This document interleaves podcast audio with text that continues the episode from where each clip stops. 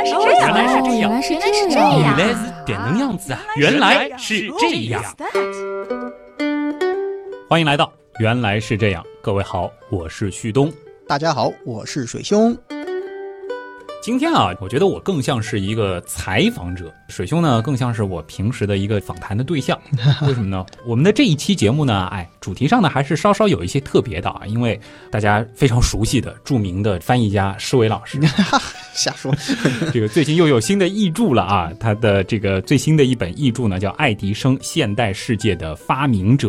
呃，这本书已经上市了，所以呢，其实也想请水兄啊，和大家一起来聊一聊他所翻译的这本书，以及现代世界其实绕不开的一个发明家，嗯，就是爱迪生。对，而且比较巧的是，上上周的那期特刊啊，嗯刚好我聊的就是发明的逻辑。对而且中间其实爱迪生的这个登场次数还挺多的。哎，其实我也是看到了这个标题，我也听了节目，就突然我就跟旭东讲，嗯。哎，其实我正好有一本书 上市，我是完全 不知道水兄是在这个翻译这本书，而且就是我们那天聊起对于爱迪生的一个评价，对，然后真的是异口同声啊，异口同声我们因为是在这个微信上，然后同时说他是发明了发明这件事儿的人，对对对，这也是一个巧合。但其实如果你对爱迪生有一个比较完整的了解，你会发现他所做的事情其实不仅仅说是不仅仅发明，电灯嗯，那么简单了，对对吧？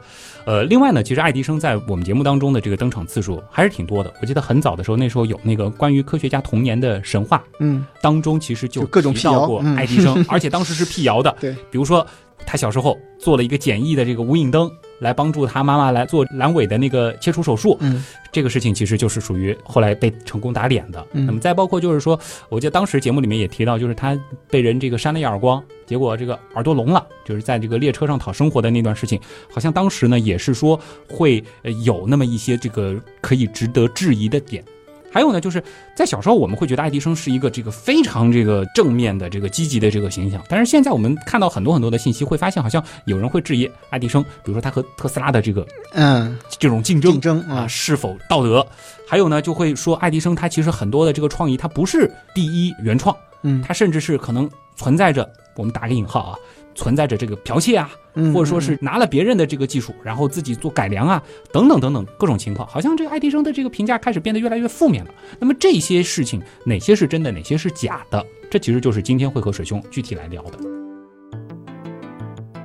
想先听听看水兄吧，翻译完了这本书啊，因为这个其实相当于是类似于爱迪生传这样子的一个对，它是一个传记，对。对这样的一个传记，你对爱迪生现在是持一个什么样的评价？呃，我觉得先不说评价啊，我是觉得确实有一点出乎我的意料，或者说是觉得自己对爱迪生还真的不太了解。哦，就以前我们知道的可能还算是比较狭窄啊，呃，他可能就这几件发明啊，然后他的一些就是可能有点像趣闻轶事的这种、嗯这种感觉。然后呢，现在呢，就是这本书，我总的感觉来讲，就是真的是和这本书的这个名字啊，我也跟旭东在交流，《现代世界的发明者》，这是有一个这个副标题，嗯，这个定性非常的高啊。对，非常的高。那这是不是他真的是个这个配得上这个称号呢？啊，我觉得从某种程度上讲，确实是这样。因为首先从它的发明来讲，非常非常多啊，在美国有一千多个专利，在海外啊，美国以外的地方，那还有一千多个这个专利。就是从它发明的数量上面来讲，也是非常非常的多。嗯那么在数量背后，还有很多的，就是说它的发明的这个东西嗯，涉足的这个领域也是非常广，不是说是盯着，比如说电灯这个技术对申请了无数的专利，并不是。甚至我在想在我对于我们这个现代社会的这个影响力方面，嗯，这个除电灯以外还有很多。电灯的影响力毋庸置疑，对对吧？那还有包括就是电报技术产生的一些产品，啊呃，电报技术不是他，但是他发明了这个围绕他发明了很多的这个产品。再比如说大家所所熟悉的这个什么橡胶留声机轮胎留声机、啊，放映机，嗯，甚至我们讲家庭影院，对不对？嗯家庭里面放一个什么投影仪，我们就能够看电影了。在家里面看电影这件事儿，爱迪生发明的。哦，就他有很多这种发明，知道吧？然后还有呢，很多的一些，就比如说我们马路上的这个电灯嗯。啊，马路上的电灯他来弄的，世博会，嗯。我们讲点亮世博会啊，就是用的这个爱迪生的这个灯泡，还有包括它的这个发电机，嗯。就这些事情，你都会觉得它实际上是对于我们现代社会来讲都是不可或缺的东西，啊，这里面都有他的发明的身影。你要硬这样子去说的话，甚至大家能够随时随地吧，这个听我们原来是这样，嗯，这其中也有一些关键技术，，对对对，可以追溯到他的头上。可以的，可以的。那么另外一点就是，我们讲除发明以外的东西，为什么把它称之为发明发明的人呢？对，因为他建立了一些就是企业管理、团队管理的一些机制、一些办法，这个也是我们现在讲的也就是说。他的这个你这样算起来，就是说美国一千多项，这个世界范围一千多项，加起来可能将近两千多项的这个专利，不是说全是他一个人闭门造车，不是他一个人。完成的，是他以及他的团队，或者说是他建立了一个有效的机制，对能够团队化的去量产专利技术，这一点是量产发明。非常非常重要。而且呢，就是说，怎么样把自己的一个发明，他从一个实验室起起步，对不对？嗯然后把它变成了一个公司企业，然后它诞生了好多好多个公司，都叫什么爱迪生什么什么公司，比如爱迪生电器公司、嗯爱迪生电灯公司，然后还有这个巴黎的这个分公司什么的，这这很多很多，都是什么呢？他把自己就按照我们现在话来讲，嗯爱迪生他把自己的 IP 输的非常的明确，然后他很有的商业意识。，对，他的名字就是它的企业的名字。嗯然后呢，还有就是包括就是它的这个实验室、它的布局等等，也都是非常的这个科学。按我们现在来讲起来，就是有点像这个我们讲创客空间，嗯，把一个创客空间就逐渐的变成了一个一个企业。所以这里面有很多的这种关于发明的这种范式，这是他的一个非常大的贡献。所以我那次特刊当中提到的那些这个发明的逻辑，对，这其中其实有很多的这个我们说点子，嗯，可能最早就是从爱迪生建立的这套发明的范式当中提炼出来的。呃，对，就是说，可能我们讲发明的这个逻辑，它应该是一个差不多的，对吧？这个对所有人讲应该差不多，只是说在这个过程当中，它是有一些这种具体的一些做法啊，嗯对于这个人，对于资金，包括我们讲怎么样去融资，去获得资金，去帮助他去进行这个创造发明。这个其实他也是很早就开始做这件事情了啊，这个就非常有那这个就厉害了，嗯。就是说我们现在很多的这个我们说创业公司，其实我们就是这种技术主导的这种创业公司，它可能会有一些这个核心的技术，然后它基于这个技术进一步的去做更多的这个产品啊，或者说做这些应用化，就这套模式，那个时候爱迪生就已经在玩了。对对对，啊，这个就很厉害了。那接下来的时间呢，就请水兄和大家来讲一讲吧。嗯我觉得可以快速的带大家了解一下爱迪生他的这个一生。嗯呃，首先是他的这个童年阶段，在我们的 印象当中，好像爱迪生的童年还是比较的就悲惨的，就他的这个人生有点是那种逆袭的感觉。呃，可以这样说吗？从一定程度上是可以讲，就是因为这个，为什么我们会这么认为？实际上是有一点，可能从我们的现在的这个生活的这种情况，因为我们有比较稳定的家庭，比较稳定的这个学习环境，对吧？等等等等，就是所以说就觉得他好像是那种。算是一个苦孩子啊，或者说是这个这个环境不太好，然后他这个非常的刻苦啊，这这这样一种感觉。那么首先他的这个家庭呢，因为实际上不是美国人，他是加拿大人，加拿大逃难逃到了这个美国哦，啊，那么在这个美国能够这个定居下来，嗯这个是他的一个一个背景。那么另外一个很有意思的就是说，他们家里面呃，实际上家里面其实一开始对爱迪生是非常的宝贝，因为什么呢？在爱迪生之前，有好几个小孩都不幸夭亡。哦，嗯，所以说这个也是他的一个非常重要的一个家庭的环境、家庭的背景。呃，但是呢，更重要的一点，实际上他确实是早年真的是不太幸运，因为好多的孩子夭亡都是因为生病啊或者怎么样。爱迪生呢也差一点就是没熬过去，因为他也从小就生了一场病，七岁的时候他就得了猩红热。那么当时的医疗条件来说还是比较非常的凶险的，其实。然后后来呢，又是感冒等等，就是造成了一个很大的一个问题，就是什么呢？耳朵听力不好了。啊，所以并不是说是那个列车员一巴掌杀聋的，这个列车员后来确实有一个列车员，因为他这个调皮捣蛋，这个这个确实是有，就拎了他这个耳朵。这个书书里面有这样一句话，就是说这个当这个列车员拎他耳朵的时候，他自己听到了砰的一声，哦，就是耳朵可能是受到了这个损伤。鼓膜可能对，有可能。但是呢，我觉得更重要的是，就是早年因为这个生病啊、嗯造成了这个隐患，然后后来就是听力是越来越下降，越来越下降啊，嗯这个是是客观存在的一个问题。爱迪生的这个小时候，我觉得从他的这个我们讲这个生活来讲的话，大家所熟知的就是在列车上卖报，对对不对？这个很有意思，就是好像感觉到他是一个哎呦非常苦的这个苦孩子，哎，是吧穷人的孩子早当家的那种感觉，对对对对讨生活啊。对对对。但实际上，我觉得这个恰恰这件事情是表露出爱迪生的这个非常啊、了不起的一种天赋。为什么呢？就去火车上卖报，这都有天赋能够展现。哎，对，就是首先他在五岁的时候，实际上都已经会什么呢？就是他的记忆力非常好，嗯他能够这个记住大段大段的这个内容，而且呢还经常是跑到人家这个，比如说运河旁边这个建筑工人、伐木工人，他能记得他们在工作时候的吟诵的一些这种歌谣啊，或者劳动号子啊，讲起来有点这个过耳不忘的这个对意思了啊。，对，这个非常有意思。但是呢，他那么小，他其实也很擅长什么呢？也很擅长跟人家一块儿聊天。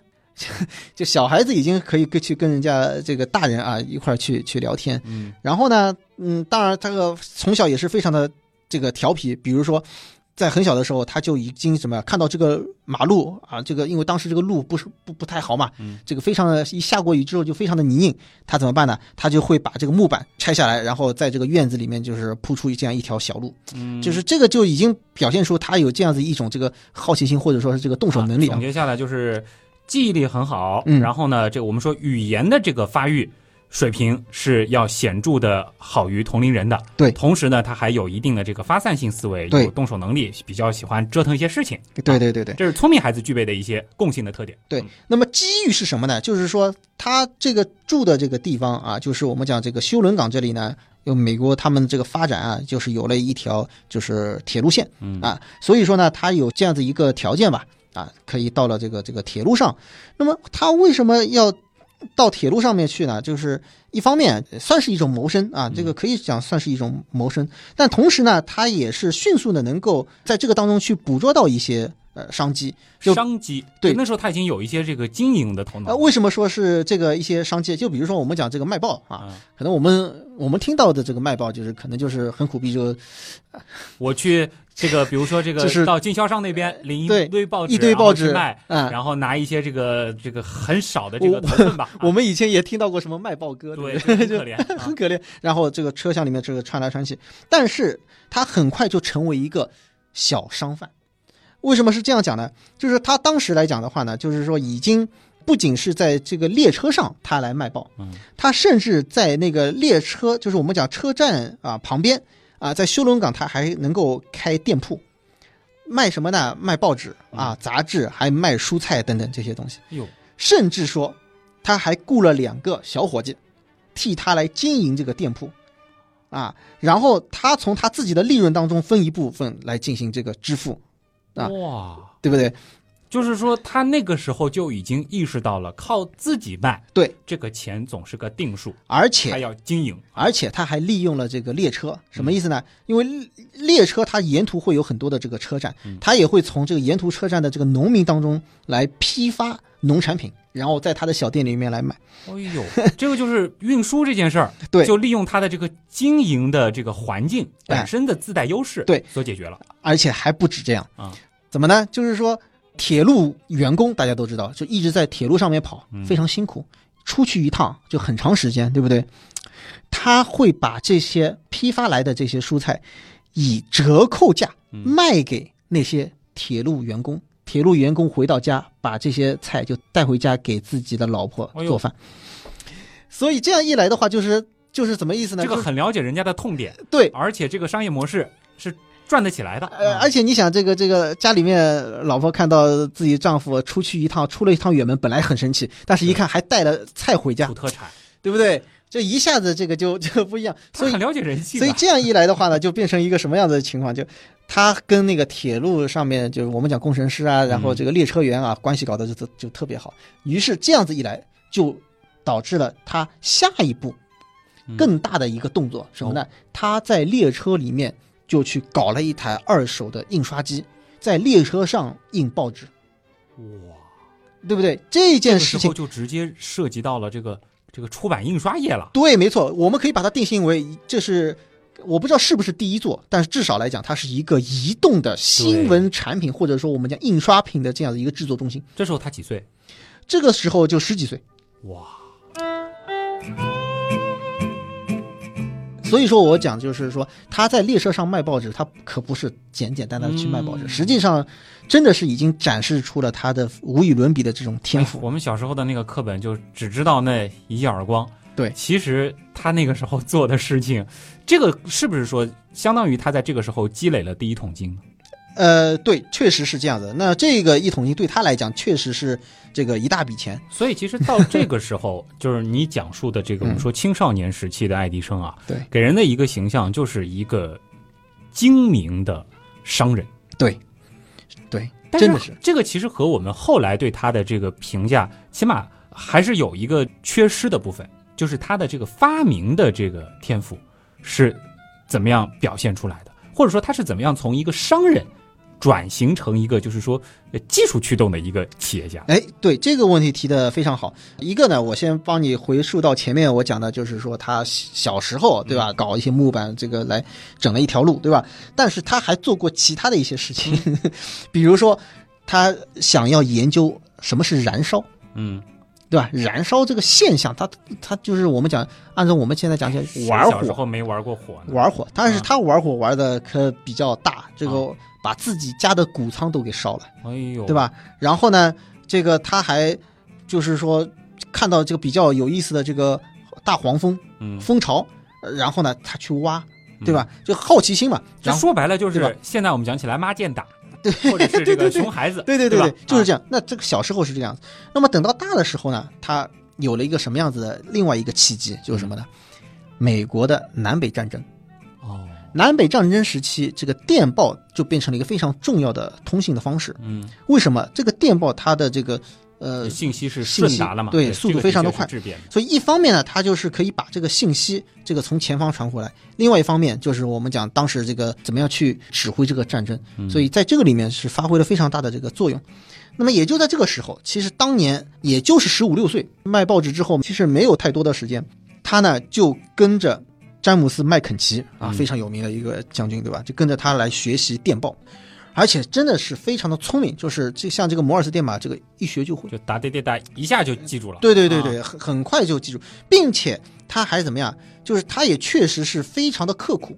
啊，这一点，这大家不要以为就是说这个除了天赋以外，就就哦嗯没有别的事儿，嗯其实还是非常的刻苦，九十九的这个汗水还是很重要。非常非常重要。嗯那么他呢，就是这个突击训练了大概几个月的时间，每天基本上是工作十八个小时。哦，在这样的一种状态下，他的这个技术是突飞猛进。那么也正是因为那样啊，所以说他呢很快就是刚才讲这个车站边上的一个这个小店铺，嗯，距离这个车站大概是有一英里左右吧，这样一段距离，他就铺了一条电报线路。这个电报线路要注意啊，这个当时来讲，这个电报更多的还是有线电报，对哎、更多还是有线电报。但是呢，这个也算是他的一个这个小小的发明。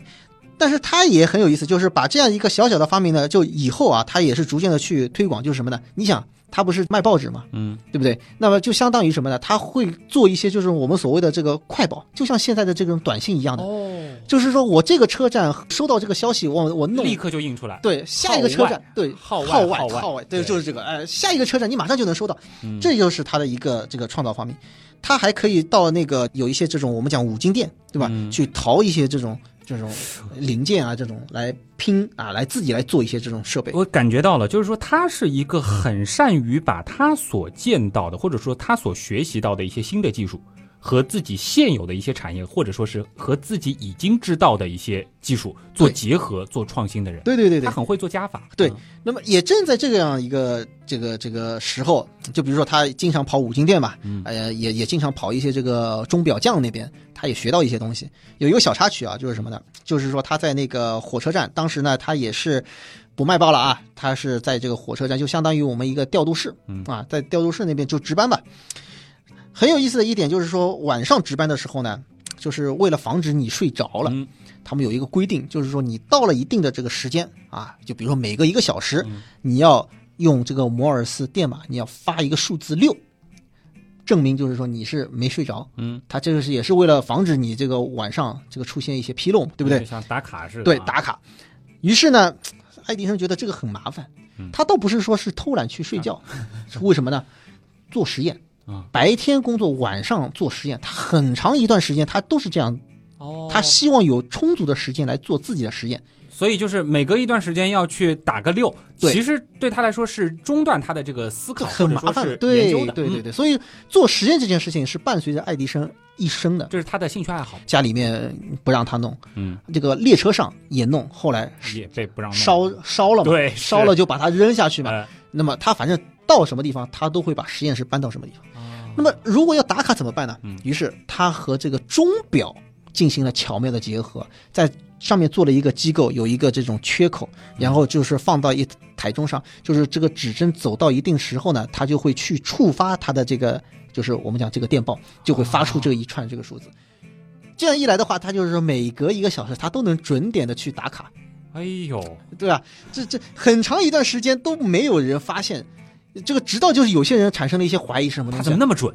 不不是，不是啊，虽然说是这个有这个信号传过来，就比如说刚刚打了一个六，然后我回过头来，呃，旭东你那个什么什么什么事儿，没人回应、哦啊，没人回应，所以说就产生了一定的这个怀疑。嗯，但是这还不要紧，最重要的就是差一点产生了一次事故，就是当时呢，就是说有两列啊列车，确实就是说从这个两个方向相向而行，这样开过来，真的是差一点撞上。多亏了火车上面这个列车司机是及时的及时的发现。这个不能忍啊，嗯这个就是说，差一点聪明反被聪明误。对对对对，所以爱迪生也是非常的这个知趣儿啊，啊，发现这个这个问题之后，当这个上级领导要找他的时候，他马上他就是自己辞职不干，马上就溜了。啊 这也是个小插曲。这个其实嗯怎么说呢？就是能够感觉到，就是爱迪生，这个可能也和后来为什么对爱迪生会有一些这个偏负面的这种评价哎也有关系。就是他是会有很多的聪明，小聪明加个小哎字。对对对，确实这样。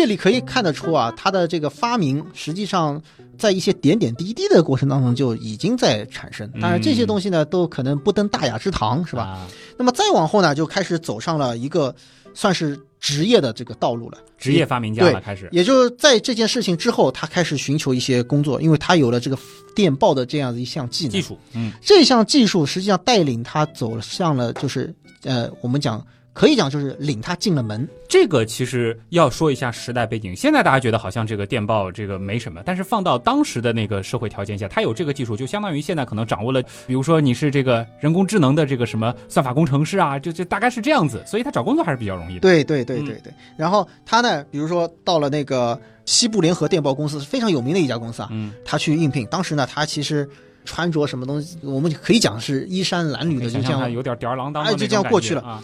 但是在内部面试的时候，就是人家对他的这个印象就非常深刻。为什么呢？这个他经历很丰富，对不对？啊然后呢，确实有技术啊，这个这些东西应该讲都是他的一个资本。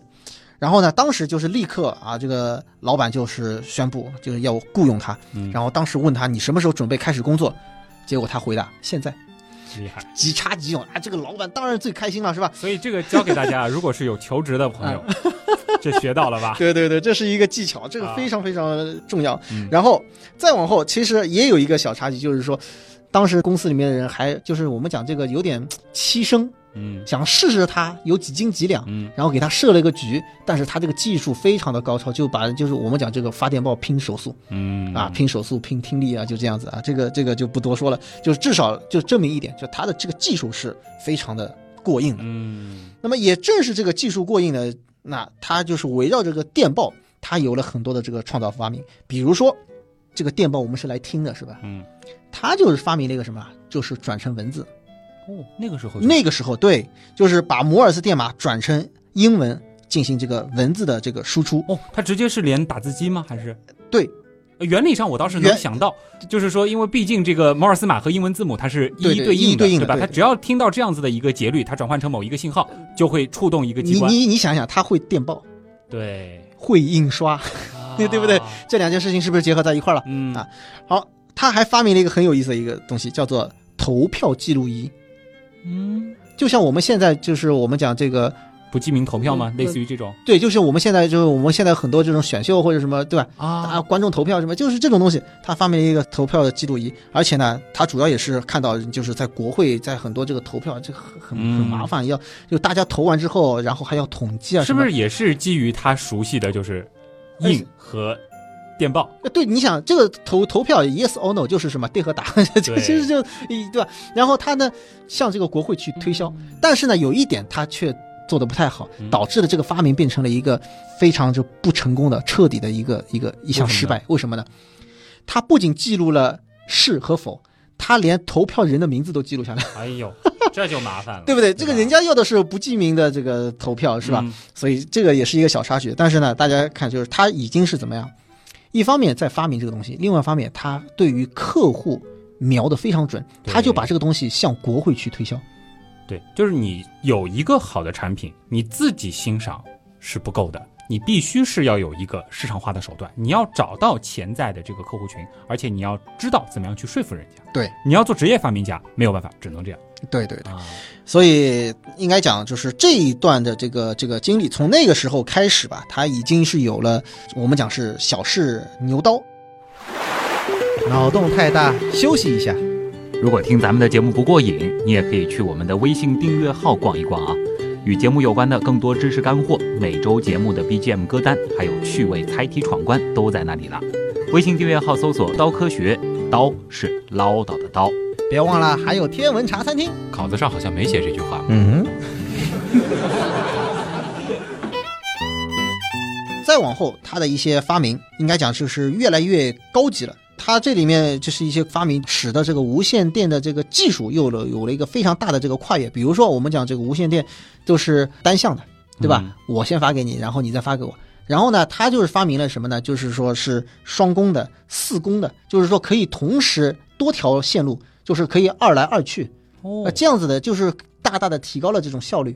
就甚至是就是说，在当时可以就是这个无线电开会了，不是说无线电开会，就是多人对可以聊，对可以可以多人，就是说一下子就提高了这样的一种一种效率。嗯，但是呢，这个问题呢，也是恰恰就是我们讲四宫电报是引起了这个诉讼，哦，就是这个关于这个发明的权利的问题啊。啊，确实在这个过程当中会有这种，因为无线电的这个技术它是其实都是差不太多。对，那么只是说你在哪个地方来进行这个应用，嗯。这确实这里面会有一些这个讲不清的这个道理，但是也恰恰在这样一个时候，又要强调为什么会有一些所谓的诉讼，嗯。或者说谁抄谁的这个问题，因为我们讲的这个，一个是讲他发明，嗯。还有一个是讲他拥有专利。对，这个其实一定要给大家做一个区分。我们其实，在聊很多这个发明的时候，我们通常讲的是这个最早发明，或者说是它是最早申请了专利的。但这个东西其实是两个概念，对有可能你没有一个所谓的专利意识，你做了一个很好的发明，你没有申请专利，但是另外一个人他抢你一步，把这个专利申请下来了，很没没有办法，这个权益就是归专利所有人。对爱迪生在这个方面非常非常的强，所以这个也确实会引起大家的一个就觉得他争议。很会，感觉好像拿别人的东西变成自己的。呃，对，就是有人说他可能是拿着别人的这个技术变成嗯了自己的专利，这是一种；另外一个就就是说，动不动什么东西都是专利，然后你要去用他的东西，你就必须要去买，嗯，对吧？然后这个这个里面就是可能一种垄断啊，或者是什么，就非常不爽。当然到现在这个知识产权时代，大家也有知识产产权当然我我也可以对我也可以转让给你，对不对？但是呢，就觉得哎，这个动不动什么东西都谈钱，就会有这种感觉，所以说会对他产生一些负面的评价。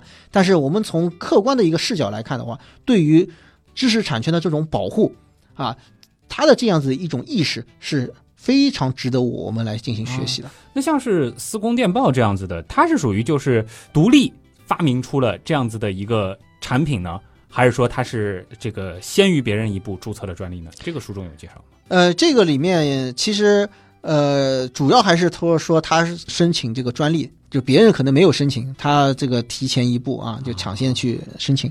他实际上在那个时候非常早期的，已经是有了四十五项发明，然后呃，其中就是有十项专利，而且呢，书中也讲到了什么呢？他有很多时候可能是一个小的点子。有一些这方面的一些设想，他就拿去申请专利了。可能这个东西还没做出来，对这个的话，其实大家可以听一听上一期特刊。嗯虽然这个大家众所周知啊，特刊绝大部分其实是有这个植入的，或者说是有有这个软软广的这个成分的。嗯但是其实我也是谈到了，就是专利它本身不一定要对应产品，点子或者说是一个方法都可以申请专利。对。那么在这个过程当中，当然还有一个怎么说呢？另外的一个争议的地方，嗯。这个我也给大家举一个例子，比如说它有一些，也不是说它真正发明，就比如感应线圈，嗯，感应线圈肯定不是他发明，对啊，对不对？但是呢，它可以把一些这个就感应线圈，然后呢去做成其他的东西，比如说，呃，做了一种感应线圈，然后呢变成了一种类似于我们现在所说的保健品、医疗医疗器械这种，啊。然后呢还给它这个定义了一个什么东西，能治疗风湿病啊这样子一种噱头，给大家的一种感觉啊，就是说是一个这个很贴近生活，对吧？嗯然后很有噱头、很有卖点的这样的一个东西，呃，所以说确实是卖的非常好啊。啊，就是这个是从他的这个这个商业营销的这个角度，这个是的确有他自己的对对对对，这个专长的。另外一方面就是他其实还挺会做那种就是就把 A 变成 B，对这样子的一种创新的。对啊，那么还有一点呢，就是说他也是很善于把这个东西它生活化，嗯或者说就是定位非常准确。比如说，他还发明了一种这个所谓的电子笔。嗯这电子笔呢，实际上也是通过这个线圈，线圈因为产生的这个吸力或者斥力，它会推动这个笔尖啊嗯来来运动。大家不要小看这个东西，这个东西再往后就是复印机了。哦啊、当然这个只是一个雏形当中的雏形啊啊，但是呢，这个也很有意思。他在做这个笔，那大家想想看，这个你要做一个笔，它一定是非常小巧，是不是？也就在那个时候，他就是把这个电池就已经可以做得非常非常小，但是呢，它也也是就是说这个电池它不需要很长的供电，和我们现在没办法比。嗯但是呢，它的目标很明确，我只要能够放到这个笔里面去，能够让它这个带动它去工作，它的这个目的就完成了。这个小非常小巧的拿在手上的这个笔就可以了。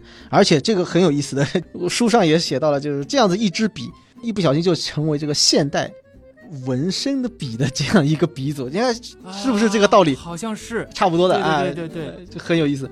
那么这就是一个非常典型的这个例子，也包括就是什么呢？它有很多的一些呃，在后期包括留声机啊等等一些东西，它也是在不断的去往这个生活化这个角度去努力。你比如说灯泡啊，这大家都都都熟悉，它其实列出了很多的指标。就是说，呃，关于这个灯泡，它要点亮多长的这个时间啊，啊，然后呢，也包括就是说它的这个制作的这个成本啊，啊，然后它这个材料的这个易获得性就是，啊等，它到后期的研发是有明确的目标的，对对。就是说我要做到一个就是产品级的东西，对，它具备哪些条件？对，它要好生产，对而且价格要普通人能接受，而且它要有耐用，可以这个竞争得过现在大家用的一些解决方案。然后等到它的非常知名、非常成名之后呢，很多的这个媒体开始就是盯着它了。嗯，这个爱迪生，你看看有没有什么新的东西啊？或者说我们讲这个灯泡啊，或者这个什么东西，是不是能什么时候能够推向市场或者什么？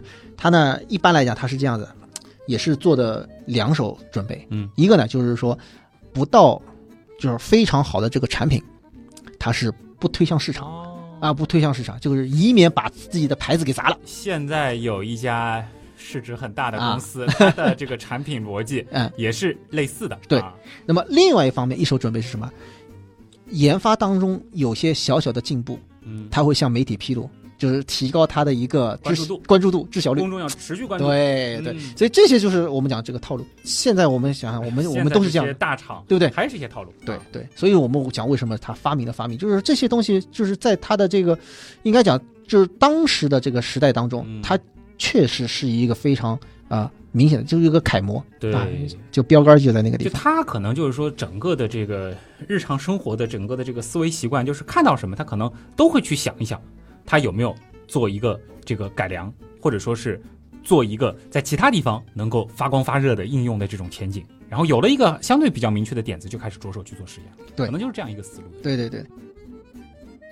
再往后呢，就是一八七六年到一八八六年，就是我这有有一段时期，就是电报公司离职的之后了。在对对离职之后，就他开始创建自己的这个实验室，就是就是我刚才讲的这个四他手上已经有一些专利了。对四十多项这个发明，十多项专利的时候呢，是在那个纽瓦克，他已经是在做自己的这个实验室了。嗯再后来呢，他就是说呃就不满足了，他是要做大就是对，从纽瓦克就是搬到了这个别的地方。那这当当然，这个可能也是由于这个和房东之间的这个这个这个合同纠纷啊等等，嗯这个也不得不离开。那么最后呢，是搬到了这个门罗帕克。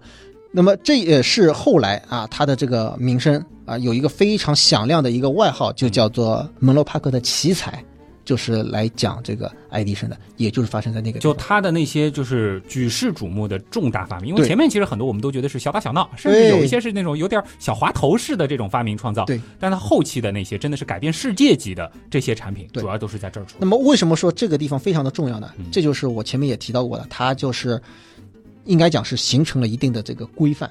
这时候他已经是团队化作战他后期的这个实验室都是照着这个来做啊，比如说它有七间屋子啊，一开始是有七间屋子，那么同时呢，这个它这个地方也选的非常好。其实这些地方啊，也有点像我们目前我们看到有些这个厂房，就什么呢？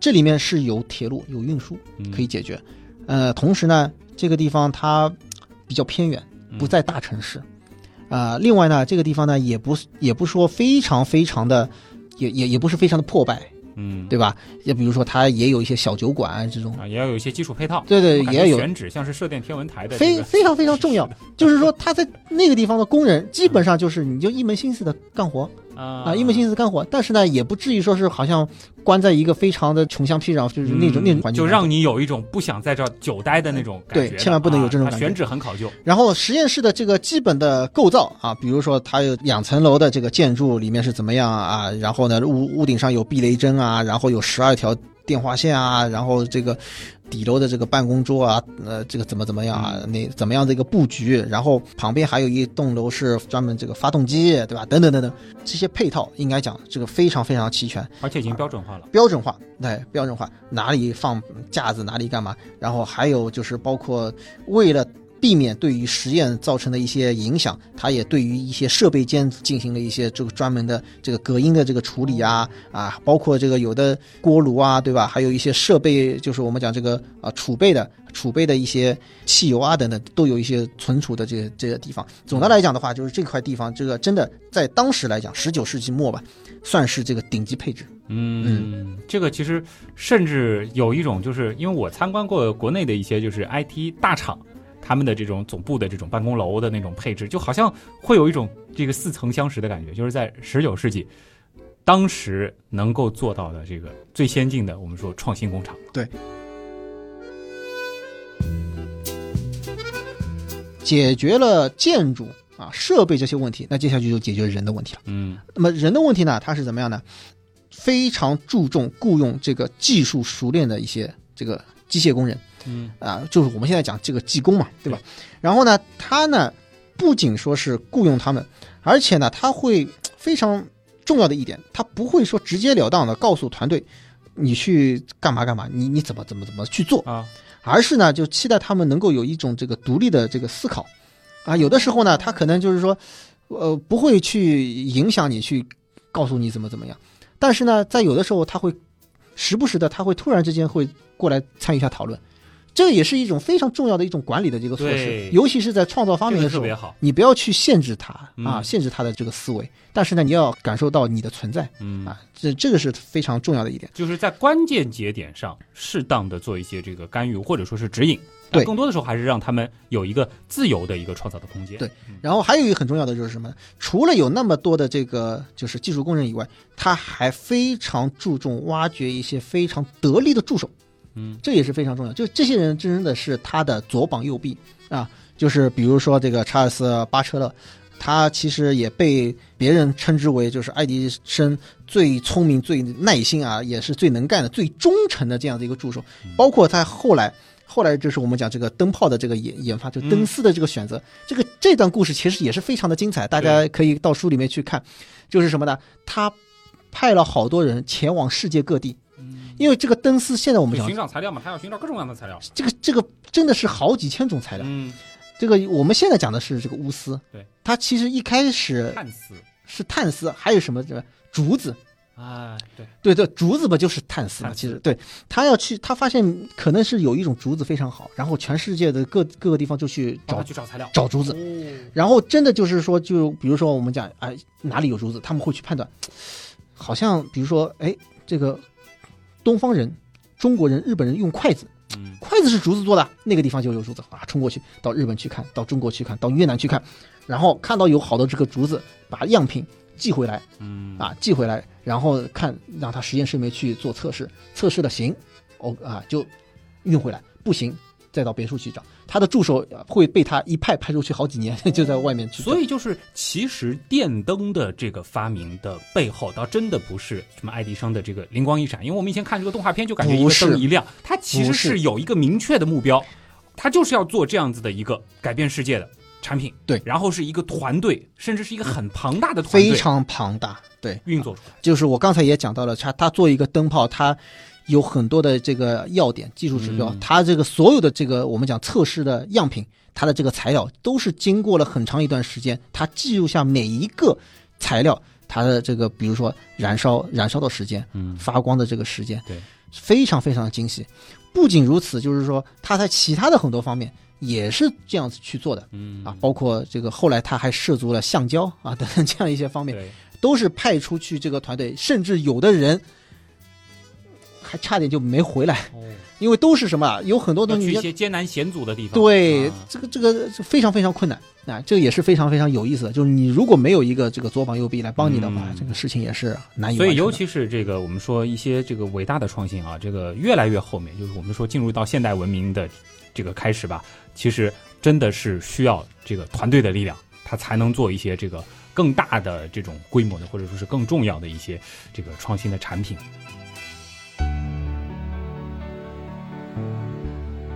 能不能说一说，就是他是从什么时候开始想到要做电灯的？他并不是一个从零开始的。嗯电灯实际上当时是有一些所谓的灯的，嗯像这个煤气灯，啊、弧光灯嗯，实际上都有。那么但是呢，都有一些问题的，比如说煤气灯，对吧？它是用气，然后很可能泄漏、嗯爆炸。呃，这当然，这个这个也有一个小插曲，啊，这个书上也也有这个方面的描述，就是什么意思？就是这个这个对爱爱迪生来讲的话，可能反而变成了一种好事，就别人的这个痛苦是他的这个好事。为什么？煤气比如说有泄漏，然后家里面用气不慎，这个可能这个不幸这个煤气中毒，对，这个是出人命的。对，真的是有。那么这个时候，爱迪生就拿这个大做文章，说这个东西不靠谱，不行，我一定要用我的这个这这个电灯。打压竞争对手了。哎，对嗯对。那么，但是呢，他也从这里面就是能够准确的 get 到哪些是，比如说煤气灯也好，弧光灯也好，它的这个弱点在哪里。嗯那我做的这个灯泡到底要怎么样去做？说到这个用电，因为不仅是电灯、电灯泡，它还有电的问题，这就是另外一个故事，就是说它跟那个特斯拉之间的这样，就是到到底是直流电还是交流电？电，嗯对，这个也是非常非常有意思。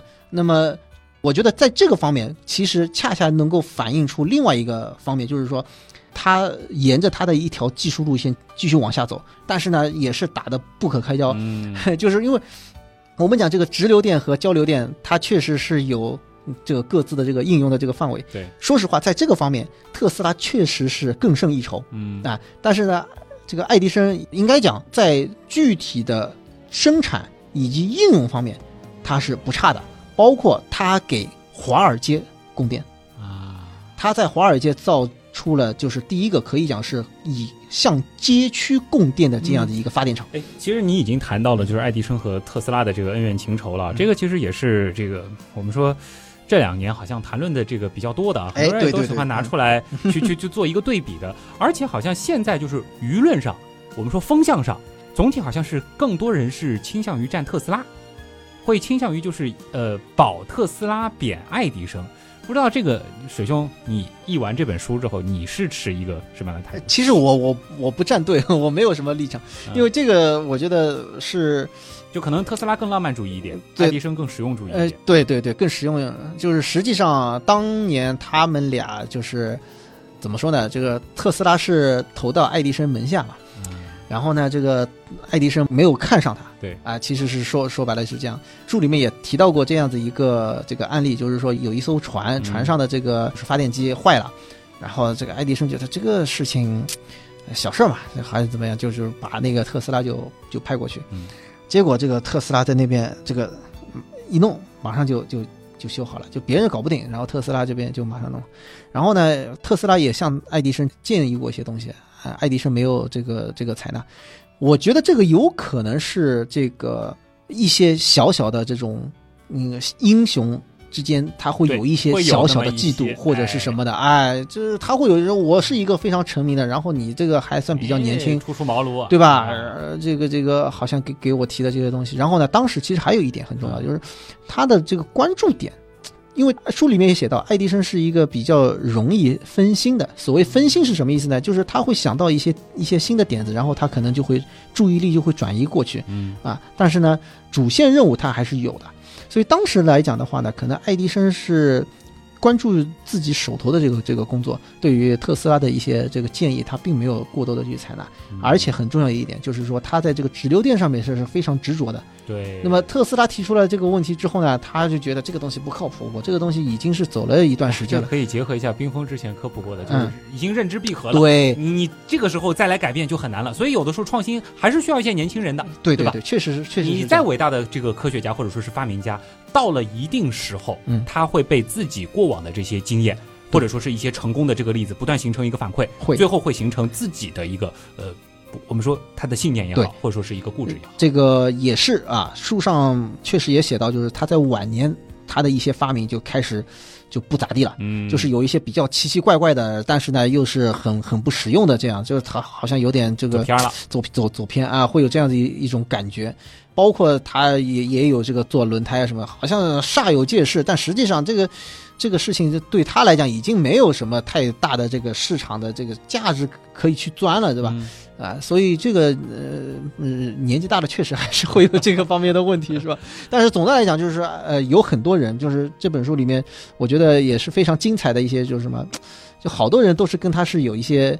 这个关系啊，什么菲尔斯通啊，然后嗯福特，对吧？福特，福特其实都是跟着他混的，嗯，最后都是混出样子，是吧？也确实没没想到他在很多方面其实真的是很超前，嗯，就包括那个拍电影，对，这个是这个是我们我们讲第一部电影啊，就是早期的这个就很多我们讲所谓的动画片，就是爱迪生发明的，嗯，这真的就是让我觉得，呃，他能够在这个方面去拓展，这个人的一生也就那么多年 时间，他能够就是集中某一段经历去搞出那么多的的东西来嗯啊，确实是非常的了不起。那么也是有很多的一些这个这个发明，就真的是走进了我们的家庭，这一点我觉得也是非常佩服。有很多很多发明可能就是那种形而上的，对对吧？或者说是、呃、这个是属于那种，呃，你就是很难解决一个普通人实际生活当中对，就是我们觉得我们觉得好像高大上，对吧？但实际上不解决这个根本问题，嗯就是我嗯没没没能触及我们的这个生活当中的一些痛点。但是爱迪生的这个好多的发明，这几乎啊，就我们讲，真的是能够走进这个千家他万户。很接地气。哎，这可能反过来也是为什么公众在当时会那么关注爱迪生，嗯，就他会能够成为一个发明明星。对这个其实也是，就是他发明的东西，如果普通人都不理解，只有可能一些这个专业技术人才才知道哦，这个是个很有价值的发明，他也很难在大众传播上。取得优势，当然他自己本身也很善于运用大众传播。这个其实通过这本书，通过刚才水兄的讲述，我觉得也解释了他小时候其实就玩传媒嘛。哎，对对，哦，对，说到这个传媒啊，这个其实也也有的一说，就是什么，哦就是他其实有一个很好的习惯，我觉得在这里也是需要跟大家来提一提，就是什么呢？我们做什么事情啊，我们还是要这个烂笔头，我们不能丢。嗯，就是他其实很多时候都会拿这个小本子，把他的一些发明、一些草图，他就直接在这个本子上面这个写下来。有一些灵感什么的，对，随想随记。对，这个那有的东西他可能自自己认识，但是当然他有个别的助手能够看懂他，这个也也表示他这非哦非常牛的地方，对吧？相对来说是这个保密的这种工作。哎，对对对，有的时候啊会做一些这种记号啊等等。那么还有一点的话，就是他这样的一些写写弄弄啊，就是保持了他的一个写作的能力，哦，这一点非常重要。其实他一生写过三千五百篇有关实验的期刊文章，三千五百篇。正儿八经发期刊的。对，然后他还写过科幻小说。这个更不错啊啊！更重要的一点是，他的有一份刊物的这个创立是离不开爱迪生的帮助的。嗯，Science，，Science 科学杂志。这个真没想到。没想到吧？啊就是说，呃，我们都知道这个爱迪生，其实他有一个朋友，他是在那个 Nature 啊，自然杂志这个出版社工作。嗯呃，那 Nature 是这个英国的啊，的比比比较有名了。然后呢，他们一开始呢是想那个顺势推出这个美国版。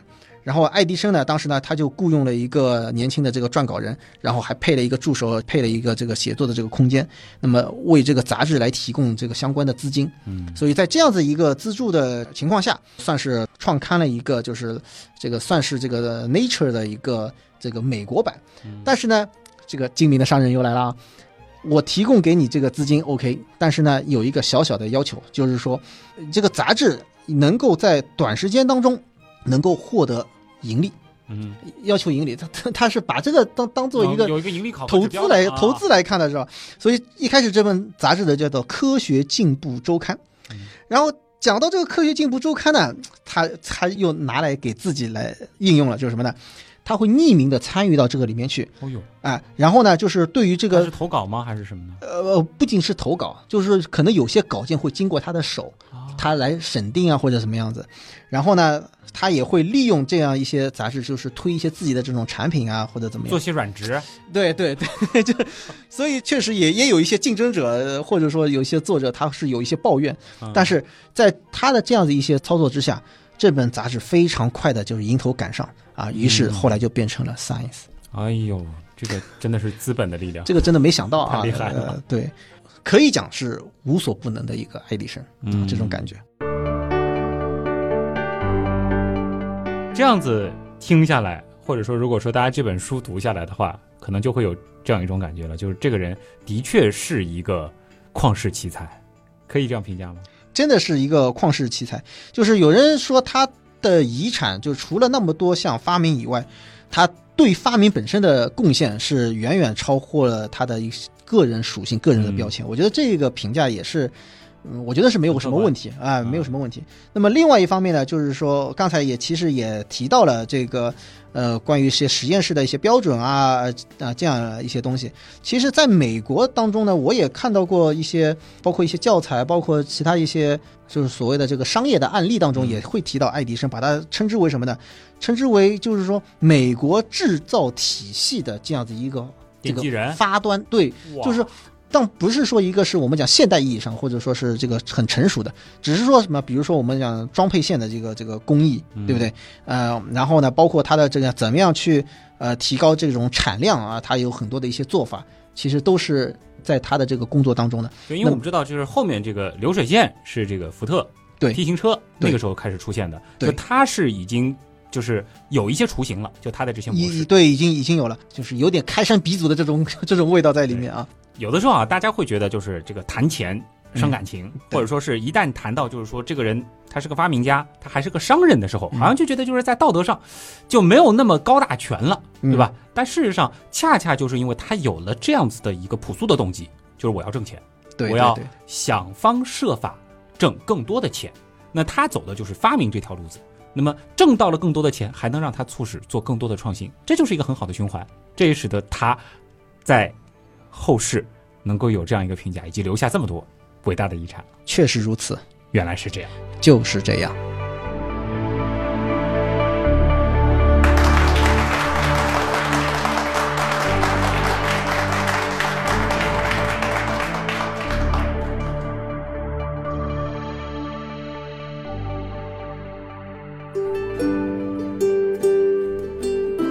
聊这本书啊，这个聊聊的时间好像也是加长了。不过上周因为停更嘛，所以这周做一个加长版也是很值得的，而且是嗯我们水兄老师的这个又一本译著啊。这个哎，每年好像一本啊。这个呃去年这个时候也是聊，那个时候是聊 烹饪宇宙杀死一枚草莓，呃对吧？聊的是这个《烹饪宇宙》这本书。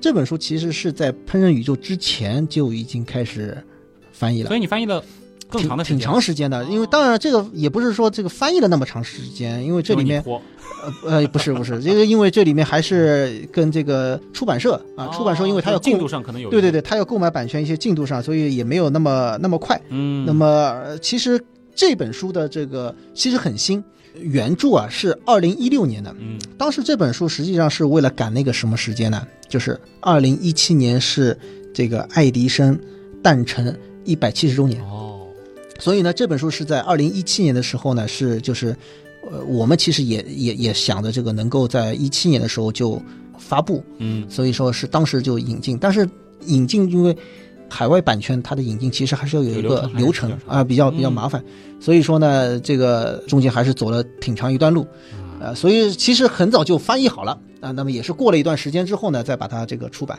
哎，翻这本其实是有点跨专业的，跨专业。因为《烹饪宇宙》讲起来还是天文领域的，对。这个是一个人物传记，对。说实话，这个《烹饪宇宙》我翻起来呢，速度还蛮快的。嗯，这本书一开始上手还可以，不过你有工程学背景，是这样子，一开始还可以，就是说，嗯，刚刚开始这个给出版社要有一个呃，就是一个样稿嘛，我我感觉还还可以，但是涉及到某些地方，因为有些东西是涉及到这个这个文化的，嗯，尤其你看第一章，它还不仅是美国的文化，还涉及到加拿大的历史，哎，呃，这个里面其实是有点有点搞，我我可能我还再去查资料。那么另外一方面呢，就是涉及到技术的，就是徐总讲的这个，你要说工程背景吧，它也其实也涉及到很多的一些这个专有名词。对，有些专有名词我看得懂啊，你比如说摩尔斯电码啊，什么啊这个这个电电报啊，这这个东西是知道。但是有些东西大家要知道，它发明的一些东西啊，你很难给他一个，他不一定是一个名称，比如说留声机，嗯，那还有各种各样的留声机啊。哎，对吧？你这个东西这个翻译其实、呃、也是一个比较比较困难的一个一个地方。那么啊、当然这个里面还会遇到一些什么问题呢？就是说，本身他的传记，因为作者他写这个东西，他是一个带有一些文学性的。那么这个其实对我个人来讲的话，也是比较我困难，就是粗粗看了之前一眼没接触过。我粗粗看了一眼，其实你的这个起码中文的这个文学性，我觉得还是得到体现的。啊这个遣词造句有一些用的还是挺讲究的、啊。呃，谢谢谢谢，这个确实，我啊其实告诉大家，就是说在翻的过程当中，我是有一些反复的。嗯曾经是有一段时间，就是说翻出来之后，然后就是整个全部推翻，再重重新来。你觉得这个句子写的不好？写对写的不好，甚至说是这里面，呃，旭东可以看到这个第一章里面就在讲到这个电报，嗯，在讲到那个就是电报它的这个在南北战争当中的一个作用，嗯其实是。呃，有一段话就是说，当时流传的一首歌谣啊，淋漓尽致地表现了电报的能力。哦，这首歌你也翻了，这首歌翻了，然后我翻的是什么？就是湖河山川，战火连天，电报传信快如闪电，就是还合着押韵还韵。要押个韵，对对对，这因为个点赞。对对对，啊它因为它原本它是有一点这个韵脚的，那么嗯翻译的时候也会做这方面的这个考虑，而且它是要有一个什么歌谣，歌谣你就不能很长一段话，你就是要能够这种朗朗上口，就是这样一些做法，其实在这里面也会体现。再比如说爱迪生的两个孩子，使用文理双全啊。呃 爱迪生的他有两个孩子，给他们起的是个小名，嗯。这个按照他的那个英文来讲的话呢，一个是就是我们讲这个，就是我们摩尔斯电码当中一个点一个划，嗯。但是他就是拿这个来给他们起小名的。但你点总点划划，对你不能叫点点还蛮好听的，划划这个就就就不好听了吧？打打跌跌吧，对，后来我就翻译成对哒哒哒和滴滴滴啊，哎这个就是这个相相对来讲还比较能够符合我们这个中文的这个语境啊。嗯所以这里面呢，还是做了一一些工作，所以我我觉得这个其实就是真的就是属于翻译的这哎，个。这样想想的话，我觉得出版社还是找对人了。就是说，因为你是有这个工科的背景，然后呢，同时这个又喜欢电报，哎呀对，吧？这个这个其实也是巧合啊，机缘巧合啊。他开始不知道你有这方面的呃，对对对对对专长，对对，啊这个也是一位老师帮我推荐给这个出版社嗯啊，所以呢，这个如果大家有兴趣的话，也是可以看看啊，这个这这这本书书我要和大家来做一个描述啊，这个质量真的是很高，主要是什么？它的这个装帧质量，对这用的全是全彩印章，对全彩全彩，因为它的原书就是这样子的，全彩的，然后这里面大量的这个精美的图片，用了很多一些历史的照片，嗯，还有爱迪生的手稿啊哎这些。这里边这些漫画也是当时的这个历史的这些呃，漫画可能是在不同时期的啊。啊，不同时期的这个这个漫画，然后呢，很有呃年代感，有些有年代感，嗯然后包括这个字当时就是说你英文的这个原版书，它有一些这个字体啊什么，也是会有一些这种年代感。你看它的这个中文的这个字体的选择，其实也有这种这种感觉。哎，对吧这些小标题对所以呃所以这本书我觉得从它的那个还原度还是比较高的，呃还原度还可以，因为是人民邮电出版社啊，毕竟也是一个大社啊，嗯能够做这样子的一个考虑。嗯，不便宜啊。因为全 对对对，确实这个全彩的这个呃售价是七十九，那嗯你看看有没有这个网上这个打折。嗯，就是反正现在这个电商渠道，这个一般来说可能也都会有一些这个这个打包的这种这个优惠。对，这个好像这个月嘛，六月份、六月八啊什么，大家都知道，其实还可以的。我看了看，其实你如果你跟其他的书一块买，嗯，这个满减啊什么，我觉得还还可以，对可以大概也是七折左右，其实跟那个啊一般差不多。就可以搭着这个什么我们为什么这么臭啊，烹饪宇宙啊，对什么的对对这个这个一起买嘛，对，吧可以？考虑一下。好了，这个有点 有点够了啊。呃，这本书呢，还是和大家再说一下啊，是爱迪生现代世界的发明者。呃，作者呢是戴维 J 肯特。翻译者是施伟啊，这个不要搞错了，施伟啊不是不是水兄水兄啊，对。好了，那么今天呢，原来是这样，到这儿真的差不多了啊。今天给给水兄做了一整期广告，啊嗯呃当然当然实质上其实还是借着这个机会和大家来讲一讲爱迪生，因为其实聊科学、聊创新还是绕不开这个人的，对吧？对那么帮大家做一个回顾，给大家一个更加真实、客观、立体的一个呈现。当然，更多的细节呢，还是得去看书啊。那么水兄自己也运营了一个个人公众号，叫嗯，天文文茶餐厅。对，那么喜欢原样的朋友呢，也别忘了关注我们的刀科学啊。这里我自己再打一个广告吧，就是。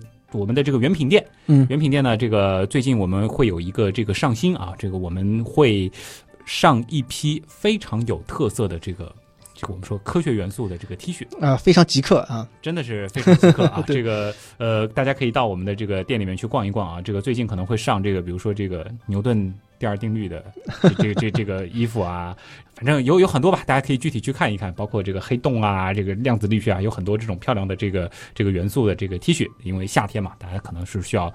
这个每天一件，嗯来来展现一下你的这个对于科学的热爱啊，都可以到我们的原品店去呃了解一下。对，说到这个夏天啊什么，还有一件事儿，这个也是做个广告，嗯，就是下个星期，就是六月二十一号夏至啊，星期天那一天将会有一次日环食的天象。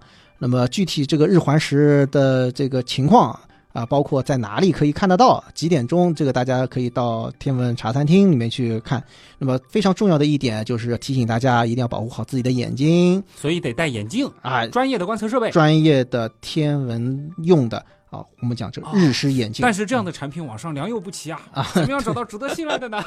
那么这里就隆重推出由水兄亲自监制的日式眼镜。啊哎，呦，这个广告好像这有点过了。啊、我这个是真的啊不，稀奇。我们说是上海天文馆对对，这个因为是上海天文馆的第一个文创啊，由水兄参与这个监制的，哦，所以它的那个材料的这个选择。包括这里面的图案，就是我们另外一位朋友也上过我们节目的张瑶，哎、啊对，也也一块参与啊。然后呢，包括它的一些这个设计当中，我们也是做了一些改进。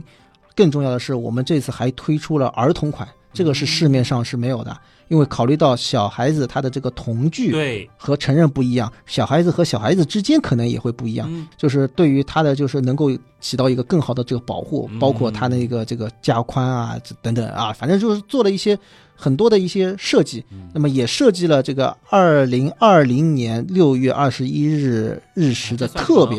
特别款对是有纪念，而且这里面还隐藏着一个小小的彩蛋，就是你一看这个东西，你一定不会忘记今年。这个特殊的年份，好了，我就说到这儿。啊 所以这个也是非常这个有有趣。这个东西呢，我们在上海科技馆官网、淘宝店啊，这个啊是这个有售，好吧？这个东西因为不是我个人的这个产品，茶餐厅也不卖，刀科学也不卖，这就是到官网去卖。对对对，这不是我主要是说水兄对这件产品倾注了很大的心血，呃对同时呢，对对这个因为天文馆嘛，上海天文馆，对对其实我们也很关注，对也是质量能够保证嗯啊，这个是非常非常重要的啊。啊。好，这个大家可以去选择，既实用也有收藏价值啊。这个关键价格真的不贵啊。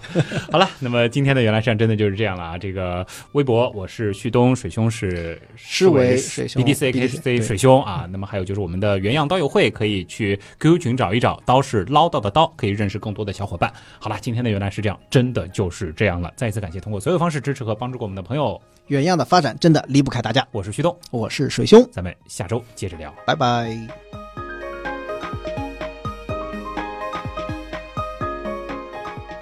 这个地方被称之为，就就爱因斯坦他呃，爱因斯坦也出来了。